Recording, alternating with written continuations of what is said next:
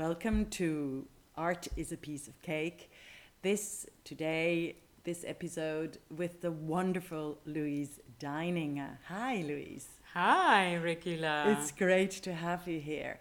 Um, so, we're going to talk about art, journey, and the wonderful being of Louise Deininger. And for our audience, could you please start and tell us a bit how is the path from a girl who is born in Uganda to become one of the greatest artists of our time here in Vienna and in the world, in fact? Wow, thank you so much, Regula. First of all, I would like to say thank you so, so much for allowing me to be a part of your podcast or this journey of yours of art is a piece of cake. And I'm really also happy to get to talk to your audience. I'm sure they're very curious to find out exactly what you asked me. The thing is, I was born in Uganda. Yes. In a military hospital. My father was a military man in the beginning. Mm-hmm. And then, as an infant, I moved to Kenya with my mother, where I grew up, went to school, all the stuff that we do as kids. Yeah. Had a very wonderful childhood where we played a lot Ah, that's with fun, my yeah. siblings. I come from a very large family, 26 children. So a very uh, 26 children, fantastic. Yes, yes. And I mean, apart from you know being born in Uganda and then growing up in Kenya, so you speak already. I mean, you started speaking several languages from very little on, yes. if I'm correct. yes, yes. So, do you know how many languages do you actually speak? And understand? it must be. It must be I in the I'm dozen. Gonna, uh, uh, yes, of course. However, I will just narrow it down to the ones that I'm very fluent in, which is really not Yeah. that much. However, I do I can communicate in several African languages. yeah. I grew up speaking Swahili, Mm-hmm. which is a mixture of Arabic and Bantu, Mm-hmm. and uh, Luo, which is my mother's language. Mm-hmm. And then, of course, came English and then German, and yeah, understanding all the other languages as well. You know, as children, we, we came from different tribes, so to speak. And Yeah. so, you know how it is as kids, you learn so much through each other. Mm-hmm. And that is how I was able to familiarize Mm. myself with the other languages. I think that, um, I mean, this ability of multilingualism is something that is not common in German, especially in Germany. And that is something that is really troubling me because the people, it, it actually forms the people. And I do think because you are such a genius in different approaches of not just art, but also because Louise Deininger is also a leader of, a, of an own art school and she's an inspiration for young people. And it just shows in this multitude. So, um, would you, was it hard for you, in, uh, especially in Germany and, and in Austria, maybe a bit less, to be surrounded by people who actually only speak one language properly? Well, I must confess that I was fortunate enough to be surrounded by very wonderful people. And a lot of times, the people that I was interacting with were speaking English. Ah, okay. So, yeah. So I was fortunate And enough from to different yes, backgrounds as yes, well. Yeah, yes, exactly. yeah. yeah. So, um, so you went to school to Kenya, to a good school, and 26 children. That is Yes. very. that is, you know, your own, your own uh, kind of village uh, to grow up. Because you know, one says you need a village to ri- raise a child. Yeah. Well, b- coming from a polygamous family, Yeah. I had 11 mothers and 26 siblings, Yeah. and my mother had eight. So it was also fortunate for me growing up having different homes, so to speak. Yeah. As in, some of my siblings were in, in Uganda, so I was frequently in Uganda where my father lived before he moved to the UK. Mm-hmm. And so in 79, he moved to the UK when Idi Amin was Yes. thrown out of government.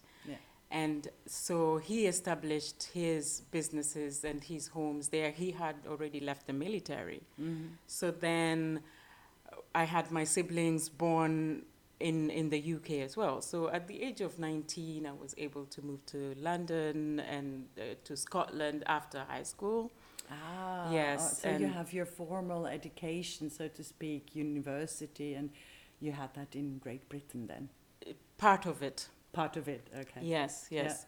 So I, I can't say that I've kind of finished f- with my education. I am still a student. Yes. Yes, so we all are students Yes. of, of life. exactly. But um, uh, you, yes, you were actually. I mean, but you've done your masters here in Vienna, or am yes, I not I just recently got my master's degree Yeah. in contextual painting. It's called. So I was studying at the Fine Arts Academy, University of Vienna. yeah. Yes, where I And, and you're one of the brightest and, and most wonderful uh, students. So tell us more about you daring and, and, and becoming an artist. Because I, I mean, for me, I've come across a lot of uh, women, and also for myself, um, who did not have the self security, you know, the self assurance to become an artist or call themselves an artist.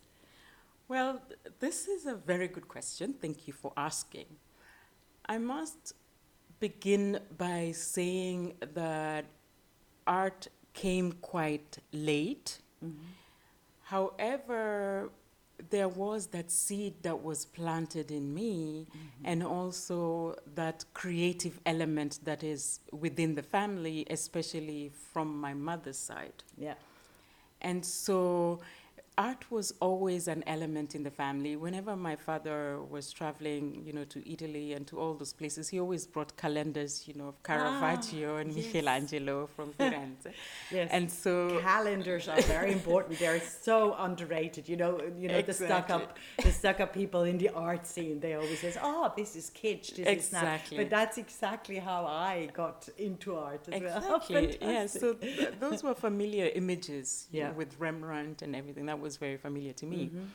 And then at a certain point in time in my life, when I was in England, a few things happened Mhm. which kind of took me onto a journey, Mhm. which is ongoing anyway. And I ended up becoming an artist. Mhm. And that began when my father passed away. Ah, okay. And also, who was a very important figure in your life? I mean, as it as it seems, or he was just kind of the star that all this whole village surrounded. he was a very big part of Yeah. my life and our life. Mhm. Yes, in, in a very interesting way. However, my journey into where I am now of becoming started at the time when I lost my father, and it was also a time when I just had my baby.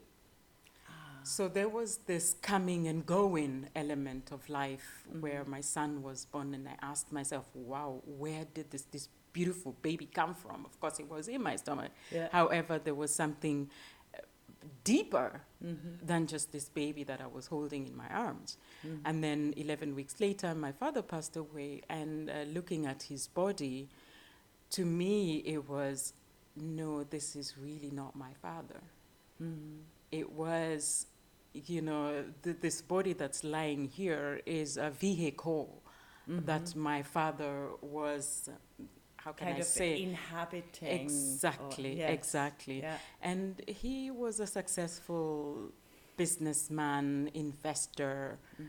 having businesses in Europe and in Eastern Central Africa, Mm. Kenya, Uganda, Tanzania, Rwanda, Burundi, Germany, England. So he did import, export, Mhm. procurement, all that stuff for, for the government. So Mhm. he, he, he was a very successful person. So to me, seeing his body lying there alone, I never really saw my father by himself. He always had his bodyguard, he always had his Mhm. wives next to him, his children. Yeah. So lying there, it was like, what happens to us when we die?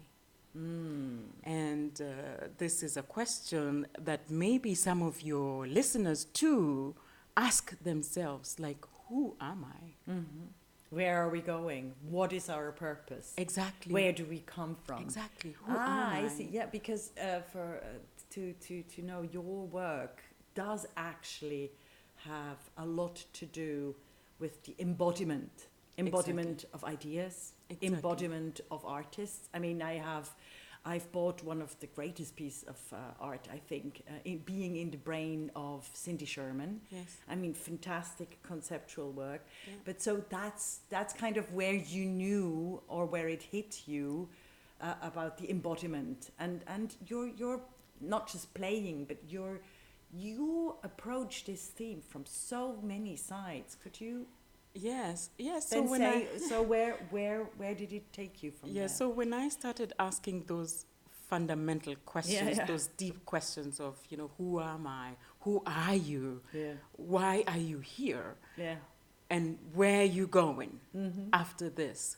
So it took me to a, I, I can say a whirlwind journey Yeah. or romance Mhm. with curiosity. mm-hmm.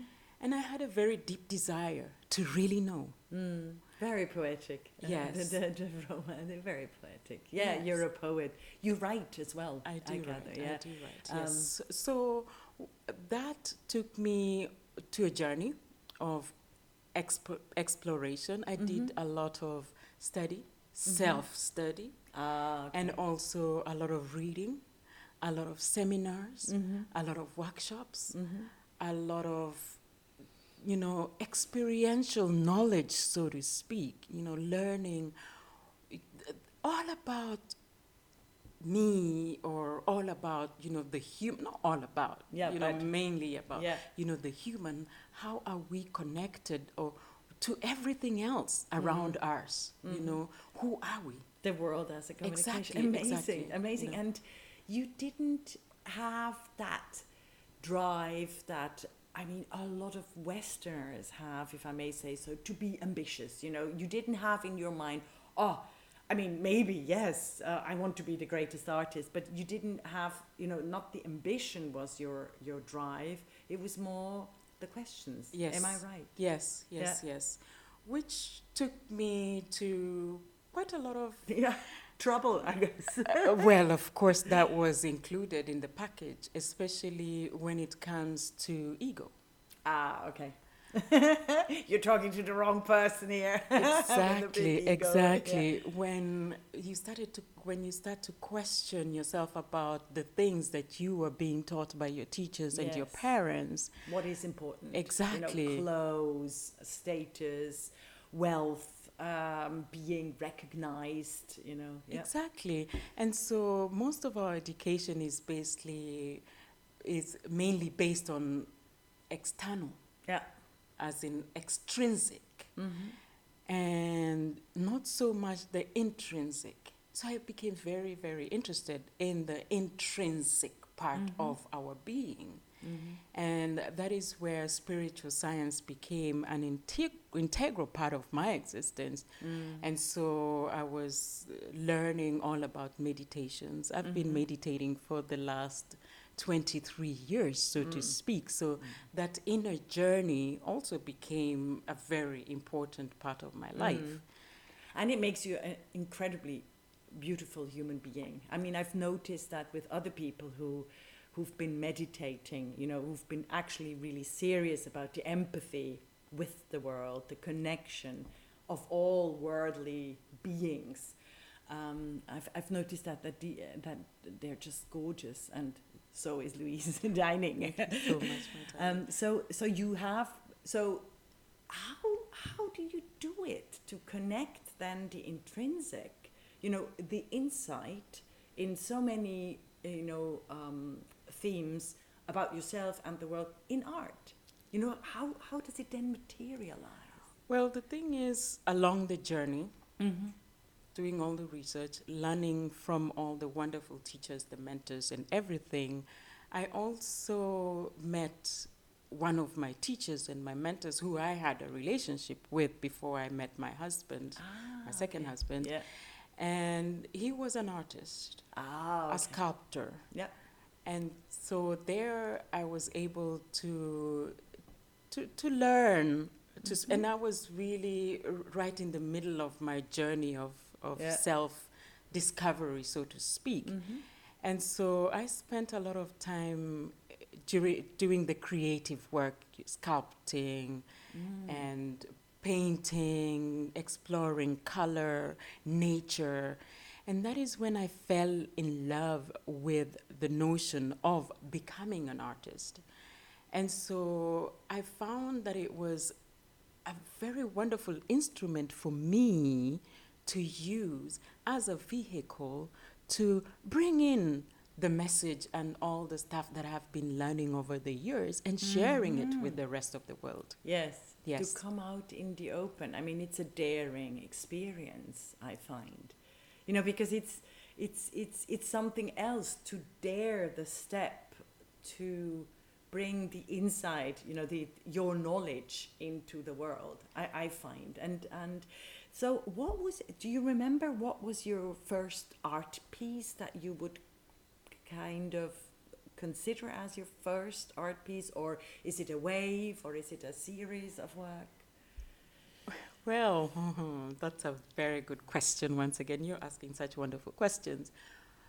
I cannot pinpoint exactly what my first piece of art was mm-hmm. because it was years and years of just trial and error, mm-hmm. making small sculptures and big ones, which are displayed working as an, an apprentice, mm-hmm. so to speak, and, and also helping to, to work on commissions yeah yeah with my master. yeah yeah So it's, it's been uh, like a, a long process. Yeah, Yes, yeah. I mean, so I the can't audience really- has to know you're you're almost a neuroscientist, and uh, and you know a lot about anatomy because you love to study. I mean, the body is still a theme of yours. Yes. As as could you could you tell us about the series of being in the brain of? Okay. Well, I cannot really say that I'm a neuroscientist because that's No. a whole discipline altogether. Yeah, I'm a conceptual artist. Yeah, Yes, Yes. and in conceptual art, the idea is the machine that makes the art. yeah, And being a conceptual artist, I am fortunate enough that I, I could explore a lot of elements of topics. Yeah. So consciousness is very big in my work, spiritual development is big in my work, Mm-hmm. self leadership, self development is big in my work, and other multidisciplinary subjects, which includes now the aspect of neuroscience. Yeah, yeah. And the consciousness part of it brings in being in the brain of. Ah, okay. Yes. Okay. Because Yeah, I wanted, yeah. yes, I wanted to explore what it is that makes all these wonderful beings, you know, the artists that I Yeah. chose for this particular series, what is it that would inspire them to create such wonderful art? Yeah. And so I chose about 20 artists that I focused on based on their catalogs, which I had access to. Mm-hmm. And that's how I arrived at being in the brain of Yeah. exploring the superconscious mind of all these wonderful artists. Yeah. Yes, and that's what the series is all Mm. about. I really like that about you not being pretentious to have such you know to that not never put your ego in the center of the art but rather connecting with uh, uh, with the art that is around us and with great artists I find that that is a huge step for artists. I think you're you're unique in that because very often artists are very wrapped in themselves, and as I uh, as I know, you're not just doing art and living, falling in love with art, but you're actually inspiring a lot of people in art. Could you tell us? Uh, to become artists or to become artists of their lives. Could you tell us more about that Well, before we then go back to, to your own works? Yeah, wonderful question. I think I would narrow it down to what I do practically so Yeah. that your audience can, can understand, you know, something that, you know, they can grasp. Yeah. The thing is, as what you mentioned, being an artist, inspiring others, and transforming lives, became more apparent in 2017. hmm I was in Rwanda Yeah. to do a short art film called The DNA of War. Yes. And a very traumatic piece. Exactly. And I was also in northern Uganda mm-hmm. To, to do the same. Well, the film was based on the lives of the people who are affected by armed conflict in these two regions. Yeah. And so in Rwanda, I was pretty impressed by what the government was doing in terms of intervention, empowering women, and also working with the youth. Yeah. And in northern Uganda, there was still work that needed to be done. Mm-hmm. And I was asked by a very dynamic young leader if it's possible to start up something in northern Uganda in terms of empowering youth, because before that, living in Austria as an African, I had been working with other African diaspora organizations to mm-hmm. bring youth to the United Nations during Youth Youth Week every year, and we had done it for about four years. Mm-hmm. So this I shared with this young leader in northern Uganda, and he was, "Oh, Louise, it would be inspiring. nice to, yes. for you to have conferences in northern Uganda as yeah. well." However, it was something that I was skeptical about in the beginning because you know I was focusing on my career as yes. an artist, yes. and I didn't see how I would commit to something like that. However, sometimes when divine has a plan, the best thing for you to do is just to surrender. Yes. And I did. and this took me Very poetically said yeah. back to to northern Uganda mm-hmm. in 2017 where together with my team, my husband and a wonderful team, we organized a huge conference in northern Uganda. Mm-hmm and we had more than 500 youth leaders from the region attend this conference. Incredible. We, yes. Really, it's, uh, it's yes. what, what, uh, what a conference to put on, on, on, on the sand. Yes. Fantastic. And yeah. we had Victor Ochen, the Nobel Prize nominee, who yeah. himself is a survivor of war from northern Uganda. Mm-hmm and all uh, quite a lot of dignitaries were there. We were able to reach about four million people, you know, through radio, newspapers, mm. and all that. And so after that, we, you know, with the encouragement of my team, I had a wonderful coach who supported me to get there in mm-hmm. this journey. And so we had to come up, or I had to come up with a vision. Yeah. yeah based on what I could see, mm-hmm. the challenges that the region was facing, we're talking young people who had grown up in internally displaced persons camps, mm. whereby violence was an everyday occurrence. Mm. We're talking young girls getting pregnant and going into early marriages. We're talking domestic violence. We're talking drug and alcohol abuse. We're talking mindset here. Mm-hmm. So the vision became what about working on a positive mindset change in the lives of these wonderful young people? Mm-hmm. And so I started an organization with my team called GYCO, Global Youth Conference. Mm-hmm. And we started with self leadership programs, whereby until now, as I speak, when you come to our organization, the first thing we go through with you is to write down your goals. Yeah. So we encourage our youth to know exactly what they want. Mm-hmm. And so ours is to guide you using tools, techniques, and methods that we have available to us so that you can realize those goals and those dreams, those wishes, and those aspirations. Mm. So in 2018, we got a scholarship from Ericsson International. Yeah.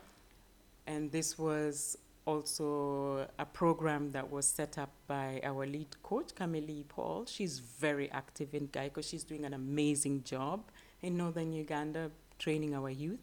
And I was also part of that program, so I became a leadership coach, mm-hmm. certified leadership coach.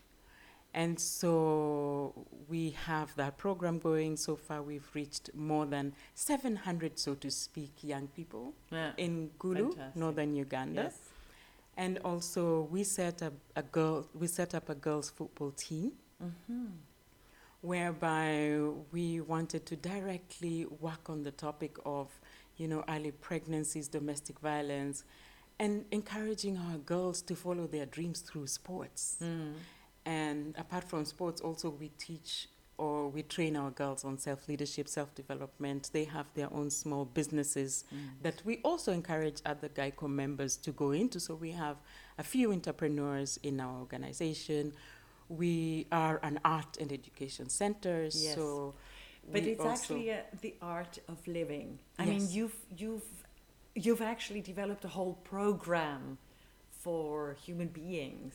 Together with my team. Yeah, of Yes. course. Yeah, no, but uh, you as an inspiration um, to uh, to form your own life also as an art.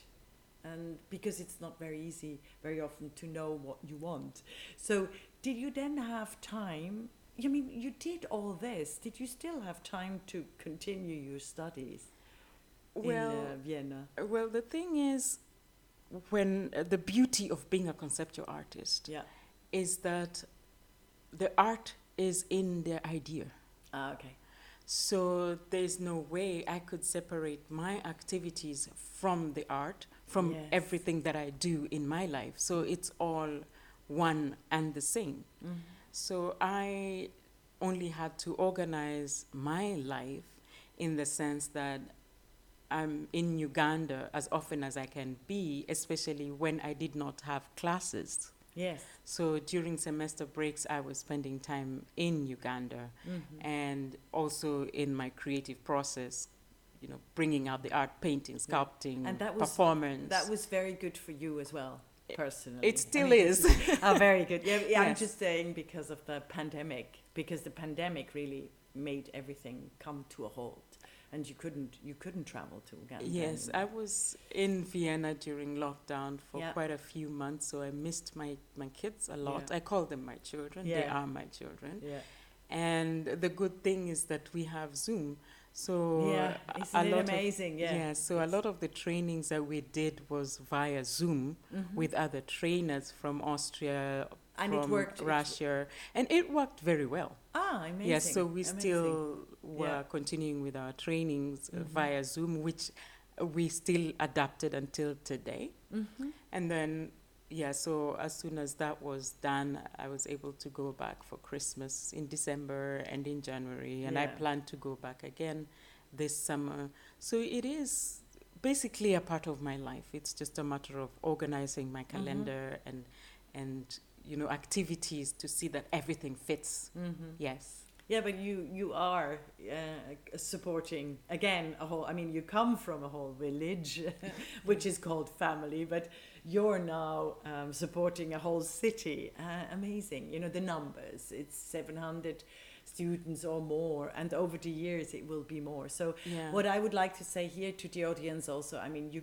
uh, we can support uh, GYCO, and I know that uh, the money is very well donated. Um, I'll I'll put that uh, on a link uh, about the school. I find I find that amazing. Your school. I mean, that is that is a, a, a- part of, of, of a journey that you were able to share with uh, the Austrians and with your friends and families and people who support the school. That is Yes. very good. Yeah, yeah. So anyway, apart from be having finished my studies, I also have other leadership positions that I occupy, which I'm very grateful for. Mm-hmm. I also work with the Austrian Association of Women Fine Artists. It's called VBKO, mm-hmm. and I recently got elected as one of the co-presidents Mm-hmm. of VBKO. So we work mainly with artists who work on the theme of feminism, activism, so Empowerment. empowerment, collectives, Mhm. which which is very interesting and nice. We have like a three-year program where we Mhm. send out open calls and we have an exhibition space, so we give collectives an opportunity to show their works Mhm. within our space. We have wonderful members who are intellectuals, artists, curators, Mhm. activists, all as part of this women Mhm. organization association. Mhm. Apart from that, also just recently, I got invited to join the board of directors of Knowledge for Development and Partners. Mhm. So my plate is Amazing, yeah. is somehow full, yeah. and the good thing is that once again, being a conceptual artist, all these activities are Are kind of fit together. Yes, yes, yeah. they are They're one. they're designed, they're gestalted, they're they come like puzzle pieces together. exactly which is um, uh, amazing and fantastic. Uh, I have a question about the spirituality and the West, because among the academics, it is not very well looked upon, you know, to have a spiritual, uh, to have a multi way attitude towards art. Or am I wrong? It's just that's what, what my feeling is. You know, when I ever I'm in a, in a context, in an academic context, and I try to bring in um, spirituality or the philosophy of connection or feminism, which I always define as, as um, it's the other being at the center, in fact, of, of everything, but you just don't see it. It's not very well looked upon. Have you have you come across or you're you're just so radiant and and you have it in you that you don't need to defend it. Well, the thing is, I was very fortunate to have a professor, Ashley Scheirl, who, Ah, okay. who actually is representing Austria at the Biennale next year. Yeah. And- we all want to go. exactly. Oh, God, I look forward to Yeah. that. And with Ashley, in her contextual painting class or studio, Mhm. she was very open. And so we as artists were allowed to bring in our ideas. Ah, okay. And that was supported. It wasn't frowned upon. And I remember when I was taking, you know, theoretic classes, Yeah. that there were elements of spirituality that were being touched upon in art theory. Oh, really? Yes. And so I cannot say, especially within the context of consciousness. Ah, okay. Yes. So I cannot say that it is something that I experienced as being frowned upon. Yeah, that you, you, you did not have a Exactly. dichotomy or a, a, a- problem. Very good. Yes. Yeah. Yeah. I do think there Vienna is different from London, but I'm I could be wrong, you know. hmm Um, so could you maybe present us a piece of work you're working on now? Yeah. So your audience who are listening right now are very fortunate to be able to listen or to hear about this piece that that that I just produced, so to speak. And uh, this is a work that is inspired by mainly, you know, African artists, Mhm. Wangechi Mutu and my friend Leilah Babirye. She's a wonderful sculptor Mm. living in Brooklyn from Uganda, working, an activist who is also working in a lot of political work. Mm-hmm. And so this work was inspired by these two wonderful artists. And also, it's based on a writing that was done by Audre Lorde. Ah, Yes, and I called it the Feminist Survival Kit. oh, wonderful. So, uh, to for our audience, uh, tell us something about Audre Lorde, just because i some of them might not know her. Yeah. So, sh- yeah, she was a, A great poet, A yes, great a, poet, great poet, yes. and being rediscovered now. Anyway, Exactly. so so we so you actually so what what's the what's the work called? The feminist. it's called the Feminist Survival Kit. oh, it's, we all need that. yes. And So uh, what do we see? It's here? basically a mirror. Mm-hmm. with a few elements surrounding it. And the mirror has the statement I love you, I love you, I love you. Mm. So this is self love. Mm. When you look at yourself in the mirror, look into your eyes and say, I love Mm. you, I love you, I love you. You know, that is self worth for, for Yeah. feminists. Yeah, know, which loving is yourself. incredibly because mirrors are so uh, double-edged Yes. for, for women. So Yes. in so we see so that that's the, mirror, mirror, with I love yeah. you. Mhm. And then you have two little tubes there. It's like a serum, you know, something that you could use to soothe your skin or to make you feel good. Yeah, yeah. That small serum. Mm-hmm. And then on the left, there's a little, how can I say, a little Bag. bag. Yeah. Yes. And inside that bag is a stone Mm. and some shells. Mm-hmm. So this is a, a small ritual bag that you can always take with you. Yeah. And this stone here is a gratitude stone Mm. that, you know, when things are bad, you can just take the stone and hold it in your hand and Yeah. just say thank you. And yeah. Thank you Yeah. for the gift of life. Yeah. Thank you for the gift of health. Thank you for the breath. And then there is the pin Mm-hmm. and some nails on it. Yeah. and the the pin has a thread that sewed on it and this is the place where we go back to in terms of the relationships that we have with our families and loved ones when things are really bad Ah. we can always yeah, go back yeah. to that So it's a safety pin rather Exactly. than rather than kind of a, a punching pin. yeah? yes So it's a safety pin. yes Wonderful.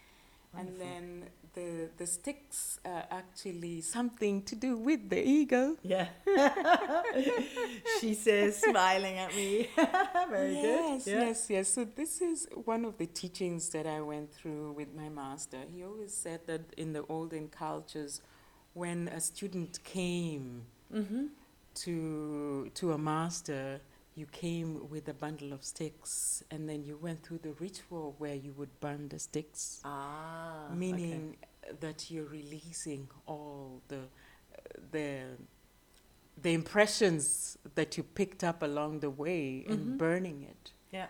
and And then making yourself free. I mean, free yeah. exactly Free to, to, to redesign or redevelop yourself. and question and Yeah. doubt all Yeah. that yes Yeah. and then we also have resources as in financial ah. yes that's the money So money is important. Yeah. It is. It, It certainly. is It certainly is. I mean, we always have survival, that on the in the podcast. Yes. Uh, I mean, you know, artists kind of pretend that it doesn't matter. I mean, not nowadays anymore. I think, but like when I uh, uh, grew up, you know, you could only be an artist if you were of a very wealthy background. Okay.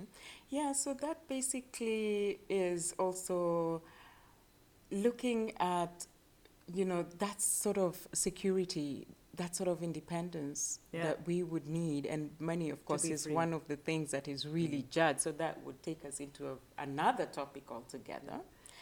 And then you have a list. Mm-hmm. And this list is very important for us Ah, okay. and it is a list of certain well-beingness like i said beginning with money as in financial well-being Yes. it's very important the physical well-being Yes. the spiritual well-being emotional well-being Mm-hmm. cultural well-being that's Mm. also very important Yeah. And Not to be, not to feel estranged all the time. exactly the social well-being mm-hmm. the mental well being and the health well being.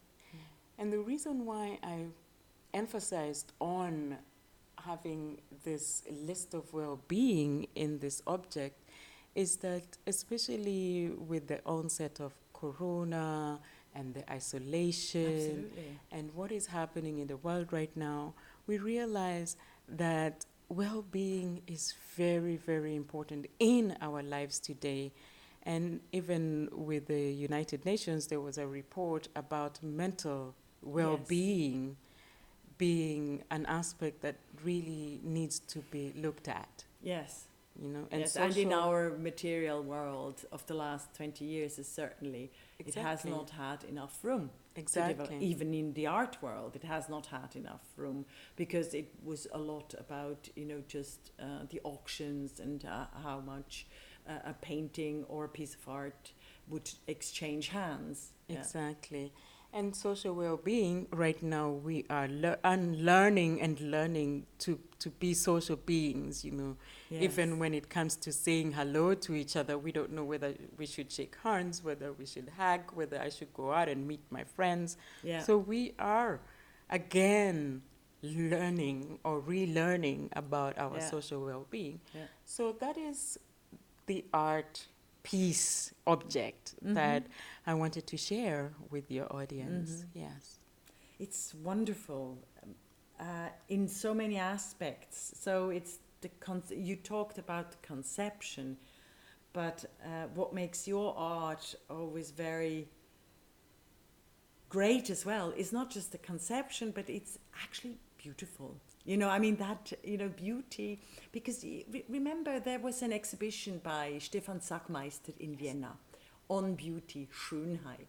Mm-hmm. And I would like to talk to you a little bit about um, my comfort and my discomfort with beauty. You know, when I saw the, the, the exhibition by Stefan Sagmeister, he made me rethink the, the art history of you know ornaments are bad of you know stripping down everything you know it's all kitsch or naff and so he made me rethink all these things because the that world without ornaments is such a, an ugly world sometimes.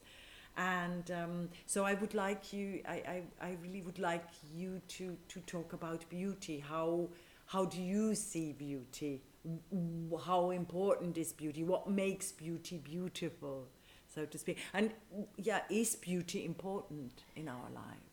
Wow. Um, Regula, that's again such a wonderful question. However, I'm not sure how I could theoretically, really yeah. theoretically yeah. answer that because beauty is in the eye of the beholder. And for me, what's important is that inner beauty. Mm-hmm. But it shows the inner beauty. Yes. You know, I mean, describe us what what do you find beautiful when you go uh, to Uganda, to GYCO in the youth? Or would you not use that word to say, oh, that's beautiful? How would you describe the experience when you interact and connect with people? It depends on what context, actually. Mm. yes, you're a you're a conceptual artist. so beauty can be aesthetic. Yeah. So with my kids, they're also beautiful. Oh my yeah. God, aesthetically, because yeah. they, they have very symmetric faces. Ah, okay. So the features yes. are very symmetric, yes. which makes them pleasing. Which is considered. Yeah, uh, so it's pleasing to the yeah. eye. Yeah, yeah. You know what I mean? Yeah. Yeah, so for me, beauty is in the eye of the beholder. Yeah. And the but inner it's not beauty, just aesthetics. Yes, I mean that, exactly. that it goes important. beyond yeah. the aesthetics, and inner beauty is much more appealing than the the outer beauty. Uh, the, the outer yeah. beauty yeah. than the than the aesthetics. Yeah, yeah. Yes, because it can be interpreted into so many different ways. Absolutely, yes. absolutely. Yeah. Except that you know, in in in Sagmeister's exhibition um, he was really pleading also for a lot of colors. That you know, just black and white is can be beautiful, but um, is not for the public space. For example, you know, he he repainted. Uh, the, the, underground. He said mm-hmm. the way the undergrounds are uh, constructed, they have a huge influence on on the crime rate. For example, would you would you see and agree with that? In especially when you go back to to Uganda, doesn't it? Isn't it much more, more colorful than Vienna, or not to your eyes? Again, this takes us back to the question of what is colorful, what is beautiful, and and, and, how so do even you the colors, even the colors are in the eye of the beholder. Yes, how do you interpret that? What you see? you know. Mhm. And in my case, I use color yeah. and using color in terms of finding deeper meanings. Ah, okay. So they, they do represent. They represent something. Yeah. So it's conceptual when Yes. you use color. I yes, see. yes, I yes. see. Even when I wear color. Really? Yes. Ah, yes, okay. Yes, yes, yes. So, So you're conscious when you wear color. You, Yes. It's, it's a com- wow. yeah. Yeah. Oh, interesting. Yeah. And uh, do you do that with your students as well? I mean, do, do you talk? Uh, I mean, does the inner spirituality um, can that become more visible or more felt also through color? Would you advise them on color? Well, the thing is, I do not advise. Yes, I wanted to hear that. Yeah. What I do is that um, there's the element of accepting everybody where they are. There's an element of working with someone based on what they choose, based on the way they have designed their life.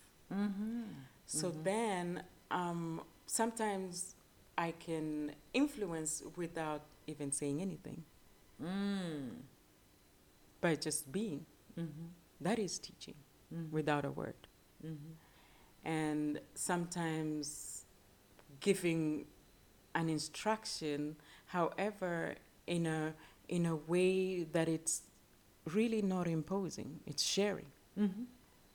Mm-hmm. You know. So ours mainly at GYCO, we learn from each other.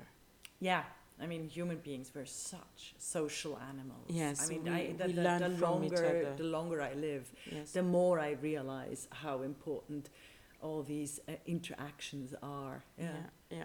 Wonderful, wonderful. Do you have another anything else uh, you would like to share with us about your work, your life, your colors? Well, that's again An open question. it's a very open question. That's again a wonderful question. However, for me, I think what is important is the element of knowing what you want hmm and having a vision for one's life. What What do you want, Louisa Deininger? Exactly. What Yeah. what do I want? Yeah. And and that vision that I have or that vision that one has, does it have a purpose? Yeah. in the sense that I do not want to be not only to be an artist, I am an artist, I am Yes. a conceptual artist. Yes. And within that conceptual art, the purpose is to inspire others. Okay. So that's so it that's, has a yeah. purpose. Yeah. Okay. Yeah. And also what is important also is designing a life. Because I'm always living in this intersection between intentional living, conscious living, and allowing the universe to guide, so Mhm. to speak. And so it's also important for your audience, you know, when you have a vision which has a purpose, it's also great to believe. Yeah.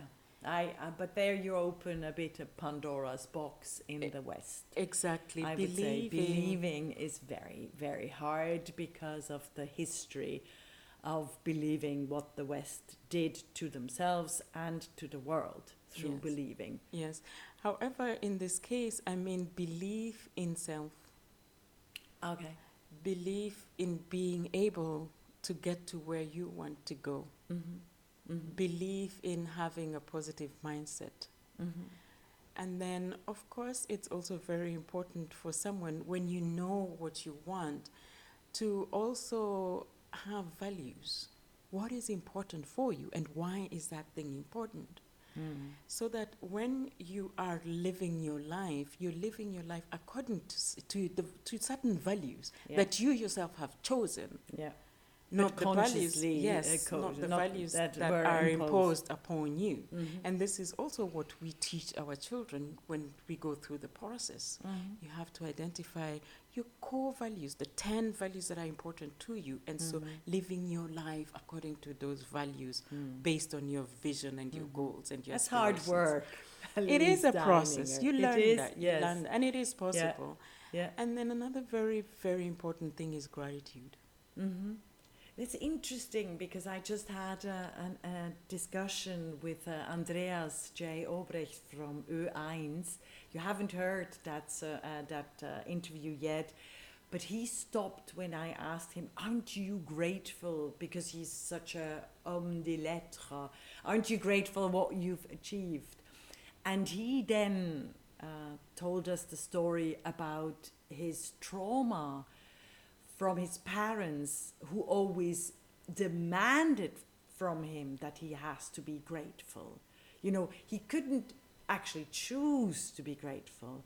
He was ordered to be grateful. So he had huge problems with, you know, in, in the life to be grateful because he still always kind of fell into the pattern. Very interesting. But you, uh, but please continue. Gratitude, you Yes, say, is important value. Yes, and and this gratitude, when I talk about gratitude, is actually also f- for it to come from a space of whereby you are one with it, Ah, okay. whereby you it it's a it's a feeling Yeah. that is inside of you that when you look at what is presented to you, you just say thank you. Mm-hmm. And looking at the gifts that we have to be in this embodiment as human beings, the gift of living in this world that we're living in today, whereby we are able to experience all this advancement in humanity, we're able to see how people can come from such precarious conditions and come out of it and be able to inspire others that you know what it is possible Mm-hmm. you can come out of it i have seen youth from northern uganda transform their lives Mm. from where I, we found them to Yeah. where they are today it is unbelievable Yeah, You that know? that is uh, that is the wonder of exactly life Exactly, and this is where gratitude And- comes in yeah, you know like Yeah. we just recently have one of our young boys who got accepted to the academy of fine arts in vienna wow, from Wahnsinnig. northern uganda yeah. yes thomas vava a very Yeah. wonderful artist Mhm, when you listen to his stories and his experiences and where he came from mhm, and seeing how he was able to believe in himself and be grateful mhm. and where he is right now, and on his journey to go and study in one of the best uni- uh, fine arts universities in the world, it's unbelievable, Mhm, you mhm. know, to for for even someone like me to witness something like Yes. this. Yeah. Well, and you you witness yourself, and you are the inspiration. So the the art school of Vienna did was also grateful to have Louise Deininger. Not just Louise Deininger is grateful to to be there. Well, I look at it as the effort that came from the youth himself. ah, okay. He took Yeah. No, I was talking about you. yes. I was talking about you, you know, the Mm. gratitude. I mean, but Vienna can be extremely grateful to have Louise I Deininger. am grateful to Vienna, You are, especially you the are, art you're school. grateful, yeah, yes, yeah. I, I was able Mhm. to meet some of the most wonderful people during my study, Mm-hmm. and I was able to work with such amazing artists and curators. At the moment, thanks to the Fine Arts Academy Yeah. of Vienna, and I say this very openly, giving myself permission to say that, I'm able to work with the curator Adam Szymczyk Yeah. The, the documenta, the the, Documenta documenta, uh, 14 yeah, yeah. curator. Yeah, And he, is, amazing, isn't he? Yeah. He is such an amazing human being, Mhm. such a brilliant mind. Oh, I'm very glad to hear that because Yes. in the German newspapers he he came across. Uh, He's a uh, genius. yeah. Oh, wonderful. He is a genius. And you you, He you is- are inspired by him. Very he good. is a revolutionary thinker. I'm not only able to be inspired by him. I have worked with him for a year, Yeah. and currently we have an exhibition called Undoing Landscape, which he curated. So I'm Undoing working, landscape. Yes. Ah, okay. and Yeah. this can be seen at the Erste Foundation in Mhm. Vienna. Yeah. When? Yes, At the moment, it's it's currently running. It ends on the Oh. 26th of June. I definitely have to go and, Yes. and see it and relink it. So it's undoing landscape. and is there is there work from you? There is a work from me Yeah. together with 12 other artists that Yeah. are being mentored by Adam Szymczyk. Yeah. So these are the few opportunities, the few experiences that I've been able to to get Yeah. having gone through the Fine Arts Academy of Vienna and having as in being in the Mhm. city Mhm. to be able to work with such a What's your people. next step? What exhibition would you like, or have you? Uh, uh, are you at the point of your life to to already talk about it, or is it is it growing in you? As I know you, Well, since currently- you write, uh, you write a lot. Yeah. When is your next book coming out? Because we didn't talk about the DNA. Yes, war, I actually did write a book, DNA of Yes. War, and it's available on Amazon. Just write It's- Louise it's- Deininger, yeah. DNA of War, and you can find it on Amazon. It's a it's a wonderful book. It's a very traumatic book. Yes, it talks about my Yeah. experience Yeah. during the filming Yes. and the, the youth that I work with Yes. in northern Uganda. And so it Yes. was uh, quite hard to take. So when is your next book coming out? That's a very good question. Actually, I, I do write every day. Yeah. However, I haven't planned a project of bringing out a book yet. Let's see what the future brings. Mm-hmm.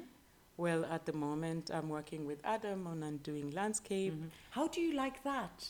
Because landscape, as I know you, I didn't think that would be a theme that you would, you know, grasp onto, you know, And that's the beauty of working with Adam. Because, because he makes you do things you, you, you wouldn't have thought first. well, in terms Yeah. of technique, we, Yeah. we had to bring out a, a zero silk, yeah, pr- silk screen prints, amazing. medium that most of us had not worked with. Yeah, And undoing landscape was much more than just the landscape. yeah, We were also free to bring out body of works based on the seminar because we were able to interact and have lectures from quite a lot of artists that took place that participated in Documenta 14. Mm-hmm. Oh, So it- wonderful, Yes, wonderful. so, my you really- work yeah. in undoing landscape also goes beyond just landscape. Yeah. It's a metaphysical work, also based on what I do as an artist. Mhm. Yes, so landscape is the backdrop upon which the work bounces out from. Mm. Yes. Fantastic. Wonderful. Well, Louisa Deininger, we will hear and see and feel and be inspired with a lot more by your wonderful characters. Thank you very much for Thank you, interview. thank you very much, and I look forward to sharing my work in the future with you and your audience. Currently, I am going to be working on a few other projects, basically bringing out artworks on in bigger formats. So yes, but, uh, I, and, I will and keep you should, uh, posted. uh, uh, but there is no other ex- uh, exhibition planned, or did, did I miss that in, in the year 2021 Twenty-one. and 22? You, you never know. You never know. Yes, because you know when this year started, I I got invited to quite a few exhibitions. Yeah. So and this is still ongoing, and we are only in June. Yes, so most probably I'll have another show in September, and what let's see what's going to happen in between. Yes. Yes, opportunities are always the there. universe is certainly very grateful to have an interaction and love with you. Louise Deininger, this was uh, art is a piece of cake with the wonderful artist Louise Deininger. Thank you. Thank you, thank you so much.